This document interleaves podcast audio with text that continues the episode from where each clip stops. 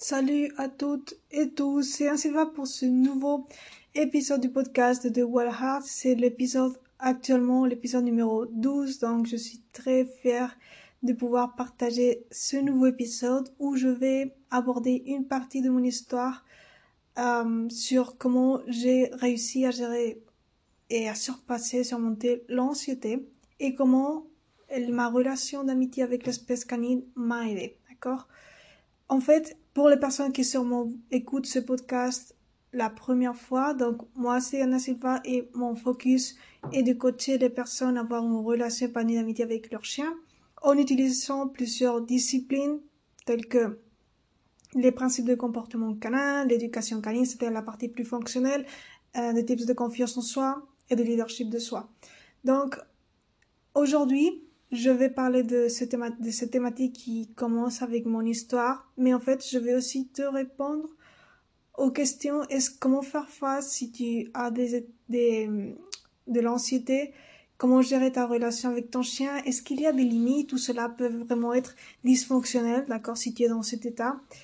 Et en tout cas, je vais te donner ma, ma, mes vécus, d'accord, c'est-à-dire mon histoire et les leçons que j'ai tirées aussi les mythes faux que je, je crois et je sais qu'il y a par rapport à ce sujet. Et donc, je vais, on va commencer, d'accord? Donc, un petit peu de mon histoire par rapport à ce sujet. Euh, oui, moi j'ai commencé en fait à avoir de l'anxiété. Euh, il y a, maintenant j'ai 30 ans, 30 ans et j'ai commencé à partir, soi-disant, un 27, 27, 26. 27, 26 d'accord C'est-à-dire, euh, ouais, je me trompe. Ouais, apparemment par là.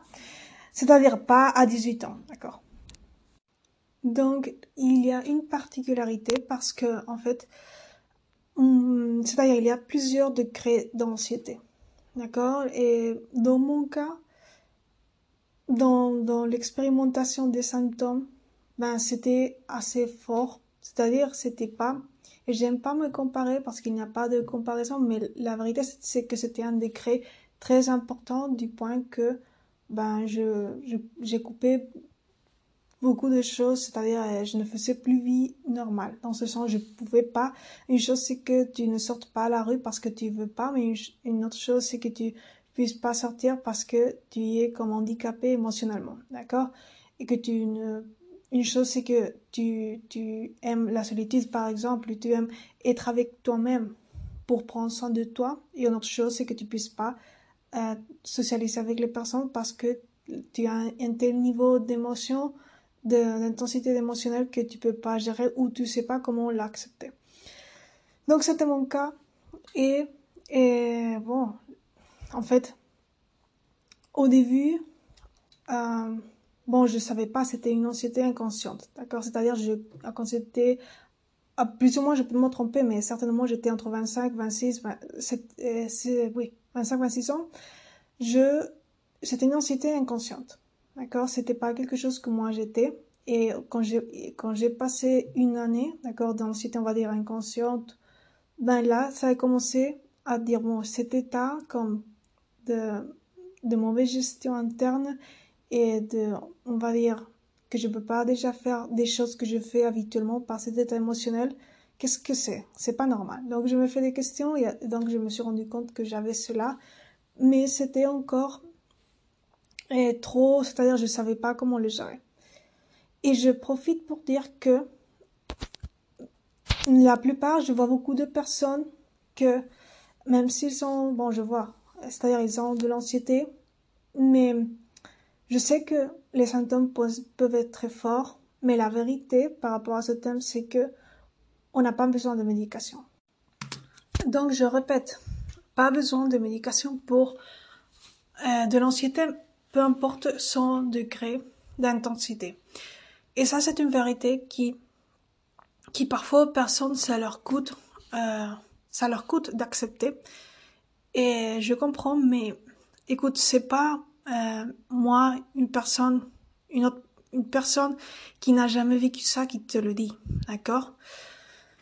Moi, j'ai vécu cela et je sais ce que c'est avoir de l'anxiété dysfonctionnelle à une haute intensité, même que ça t'handicape dans ta vie quotidienne. Et donc, je te parle pas depuis du supposé, d'accord? Je ne suis pas une experte en théorie dans le, dans la matière. Je l'ai vécu et je l'ai surpassé. Donc, si je te dis qu'il n'y a pas besoin, dans le sens biologique, euh, de, de, de te médiquer, c'est parce que je l'ai expérimenté et ça été pas agréable. Mais en tout cas, il faut pas taper, essayer d'occulter les symptômes. Il faut les accepter. Il faut accepter que tu as cette émotion, d'accord? L'accepter, ça va prendre du temps, peut-être pour toi, comme à tout le monde d'ailleurs. Et je dis ça, d'accord, euh, même si ce podcast est lié à, comme je te dis, à le focus relationnel, pour t'aider à avoir une relation épanouie avec ton chien, je sais que ce cas concret, on est dans des temps de changement et je sais que tu connais le contexte général dans lequel on est. Donc c'est important d'aborder ce thème que toutes les personnes nous sommes susceptibles un jour de tomber. Moi, j'ai toujours été une personne qui prend soin de sa santé euh, qui ne fume pas, qui prend soin de son alimentation en général, qui fait du sport, mais euh, j'ai tombé dans, ce thème de, l'anxiété dysfonctionnelle à haute intensité. Et donc, ça peut tomber à quel que soit le type de personne, d'accord? Donc, je crois que c'est quelque chose qu'on doit être prévenu et éduqué à ce sujet. C'est pourquoi j'intègre ce, ce, j'intègre cette partie de mon histoire pour que ça t'aide à toi dans ce podcast. Ça ne veut pas dire que ce podcast, cet épisode est dévié.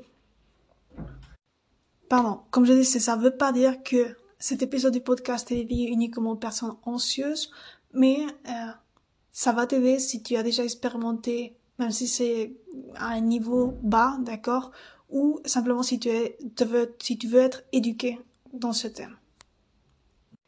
Et je continue, quand je dis, c'est vraiment important de ne pas se victimiser. Parce que j'ai pas mal noté une tendance des personnes à se victimiser quand ils ont de l'anxiété dans le et je vais te dire le cas concret. C'est-à-dire pour moi se victimiser c'est pas dire euh, je suis vulnérable parce que j'ai de l'anxiété. Non je comprends parfaitement cette situation. Et d'ailleurs quand j'ai commencé à expérimenter de l'anxiété personne ne me comprenait. Je trouvais c'est-à-dire je ne trouvais pas euh, je ne savais pas comment m'en sortir. En plus parce que les personnes qui me recommandaient des choses n'avaient jamais vécu cela, même si c'était peut-être des psychologues ou des personnes n'ont jamais vécu cela. Et donc, sur la théorie, je veux pas me médiquer, d'accord? Donc, l'intéressant de cela, c'est que j'ai noté une tendance en général dans les personnes, peu importe la partie du monde où elles sont, quant à ce sujet de l'anxiété, comment elles l'abordent. Quand euh, quand elles demandent de, de, une consultation à un psychologue, par exemple, et pas tous les psychologues d'ailleurs, mais certains, beaucoup, euh, recommandent de, te médiquer. D'accord? Donc ça, je pense que c'est assez obsolète. Et ça, c'est le, pour moi, c'est la victimisation. D'accord? De la personne qui suit ses recommandations. Pourquoi?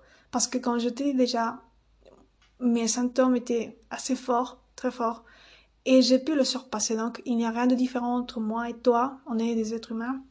Même si les symptômes nous disent, bon, je préfère éliminer, euh, m'anesthésier, éliminer les symptômes, mais il faut pas faire ça parce que tu vas que retarder une chose que tu dois accepter pour demain, sinon. Donc, c'est comme ça. Et j'ai noté cette tendance de victimisation dans ce sens.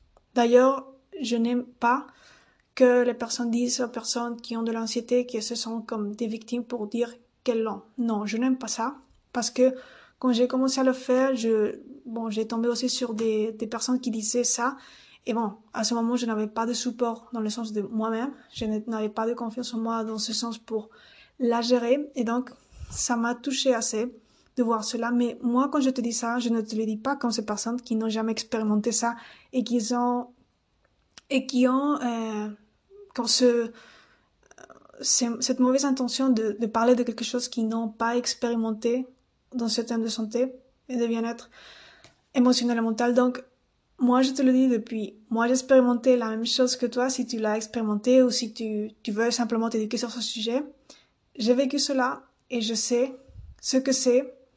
Et je te dis que il faut pas se victimiser dans le sens de prendre de la médication. D'accord? Parce que ça, c'est une victimisation inconsciente. Le fait de prendre de la médication quand tu n'as pas besoin.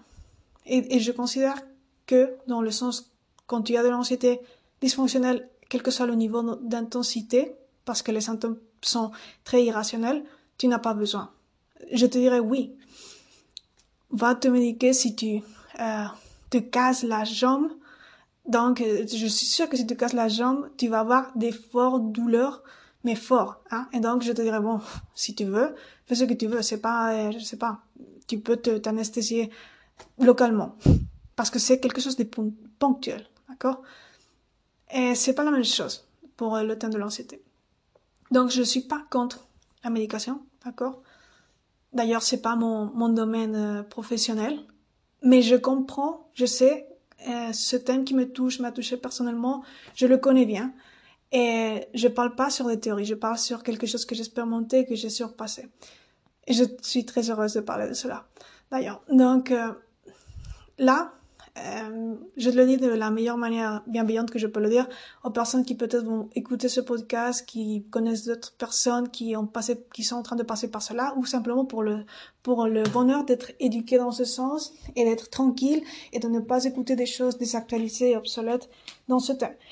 Donc, pour revenir au sujet, euh, quant à la relation d'amitié avec ton chien, c'est important que une fois qu'on sache cela, c'est vrai que moi j'ai vécu cette situation d'anxiété dysfonctionnelle élevée à haute intensité avec des symptômes très irrationnels, euh, handicapants dans la quotidiennité.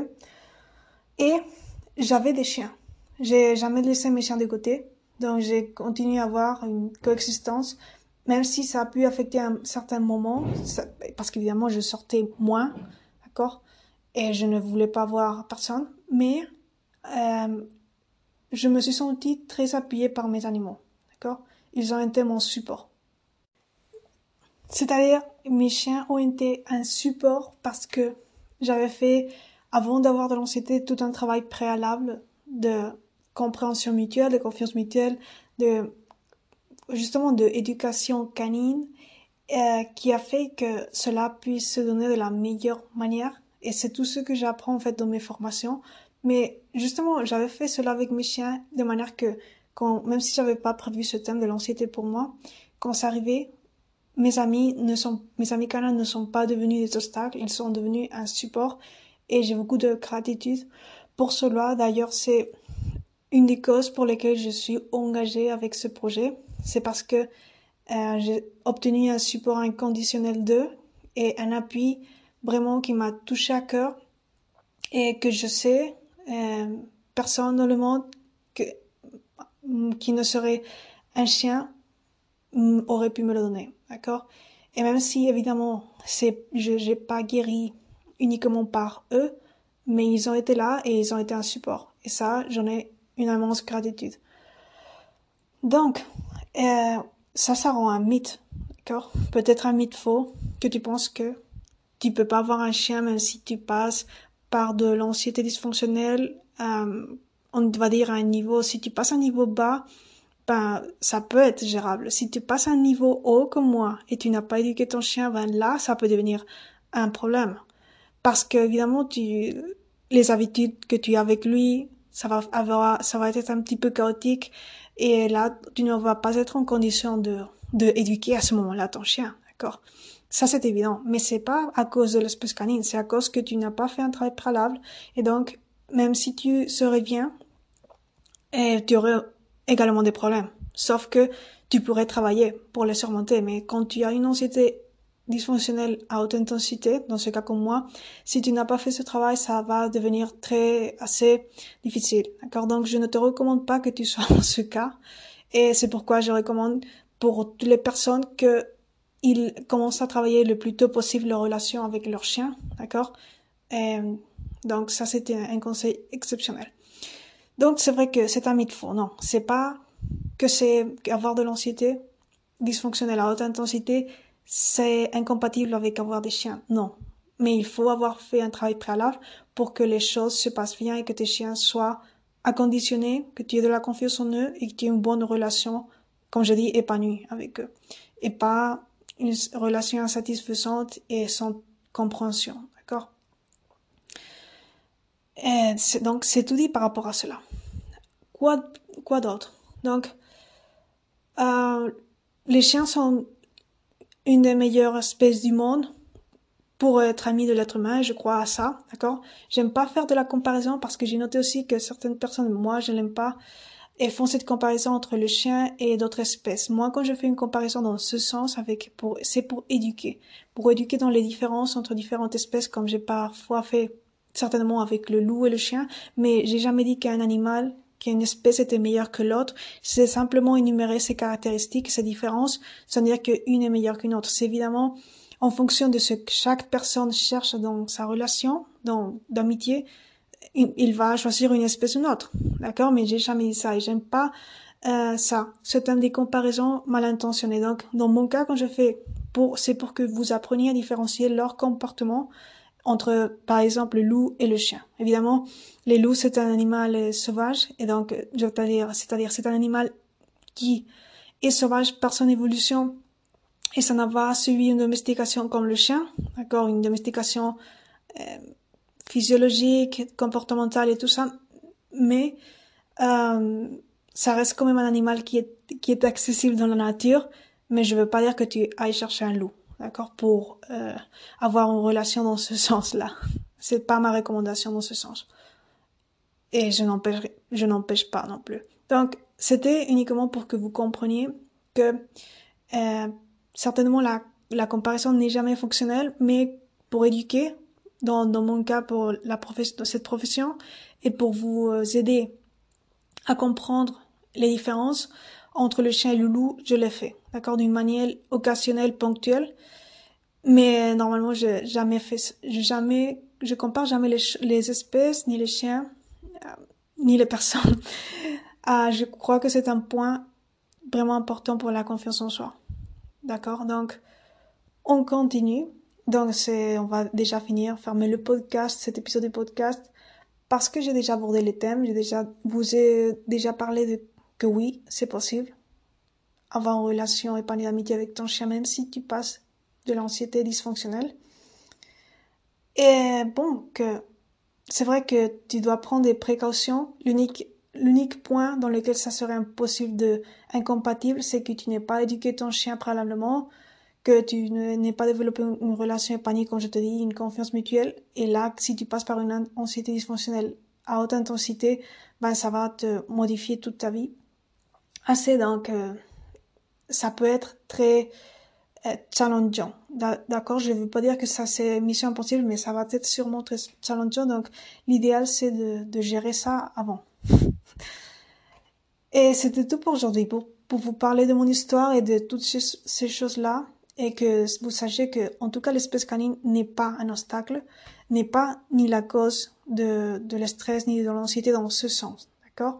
C'est vrai que c'est en fait notre responsabilité, parce que si nous, on met une espèce différente dans notre vie, mais qui a une mission et qui a une essence, que moi j'appelle wild, à nous apporter, d'accord? Il faut pour ça faire un travail de coaching relationnel pour que ça puisse sortir à la lumière un travail qui passe du, plus tangible et après on passera à l'intangible. Mais le travail tangible est la partie plus basique, plus fonctionnelle du quotidien de la relation, d'accord? Des habitudes saines, d'accord? Et beaucoup d'autres aspects émotionnels qui sont vraiment importants. Et c'est ça, d'accord? Le chien, l'espèce canine est peut-être un très grand support pour tes challenges de la vie, à condition que tu aies avant établi une relation harmonieuse dans ce sens. Donc, à bientôt les amis, passez une excellente semaine.